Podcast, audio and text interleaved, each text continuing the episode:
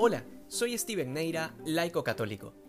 Muchas personas que escuchaban la predicación de Jesús rechazaban la revelación porque les parecía imposible que aquel que era igual de judío que ellos, que había nacido de una mujer y que a simple vista parecía como cualquier otro hombre, pueda de repente ser el Hijo de Dios, de la misma naturaleza divina y además el Mesías prometido a Israel por los profetas. Esto explica por qué Jesús responde de esta manera cuando le dicen que su madre y sus hermanos le están esperando afuera. Analicemos bien la situación. La intención de quienes le van a avisar esto no era otra que resaltar el hecho de que era un hombre que tenía familiares como cualquier otro. Es un intento de anclar a la persona de Jesucristo a esta tierra, eliminando cualquier referencia con su origen divino, con aquello que nos revela San Juan en el prólogo de su Evangelio, que nos asegura que él estaba junto a Dios desde el principio y que por tanto era Dios. Sin embargo, la respuesta de Cristo es contundente no solo reafirma que Él y el Padre tienen una única naturaleza, sino que además deja claro que quien quiera familiarizarse con Él debe hacer la voluntad del Padre.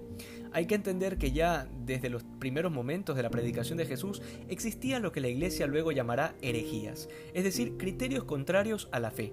No solo que algunos negaban la divinidad de Cristo, sino que otros en cambio negaban su humanidad, diciendo que en realidad no era un ser humano, sino que era Dios que se había disfrazado de un cuerpo mortal, pero que no era verdaderamente hombre.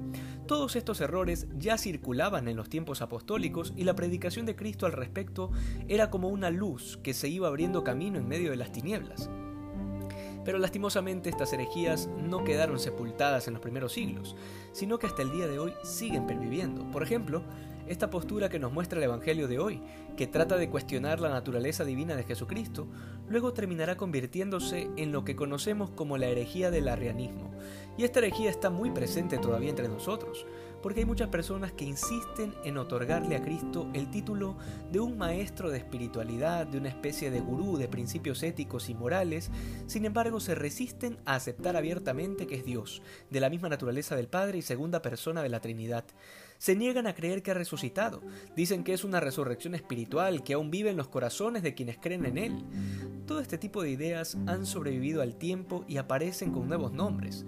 Otras personas, sin ningún tipo de cargo de conciencia, toman la figura del Señor para hacer política, tratando de interpretar la figura de Cristo desde una óptica meramente humana, diciendo que fue el primer socialista o que era un revolucionario social. Sin embargo, a ellos también el Señor les dice abiertamente que su reino no es de este mundo, que su madre y sus hermanos, que aquellos que quieren relacionarse con Él íntimamente, tienen que hacer la voluntad de Dios.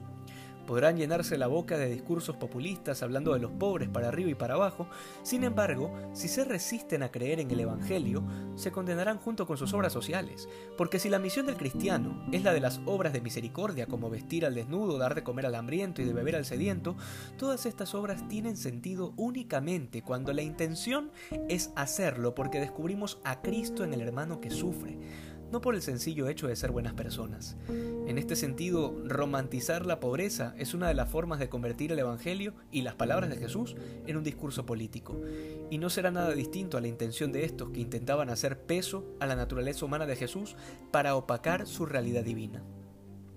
Una vez me preguntaron que por qué la insistencia con tocar estos temas de doctrina al reflexionar el Evangelio. Muy sencillo, lo que creemos es lo que rezamos. Repito, lo que creemos es lo que rezamos. En otras palabras, si tenemos criterios errados sobre quién es Jesús, difícilmente vamos a encontrarnos con Él en la oración. Probablemente nos encontremos con nosotros mismos, pero no con la verdad encarnada. Que podamos abrirnos a la verdad del Evangelio. Que hoy seamos más santos que ayer. Dios te bendiga.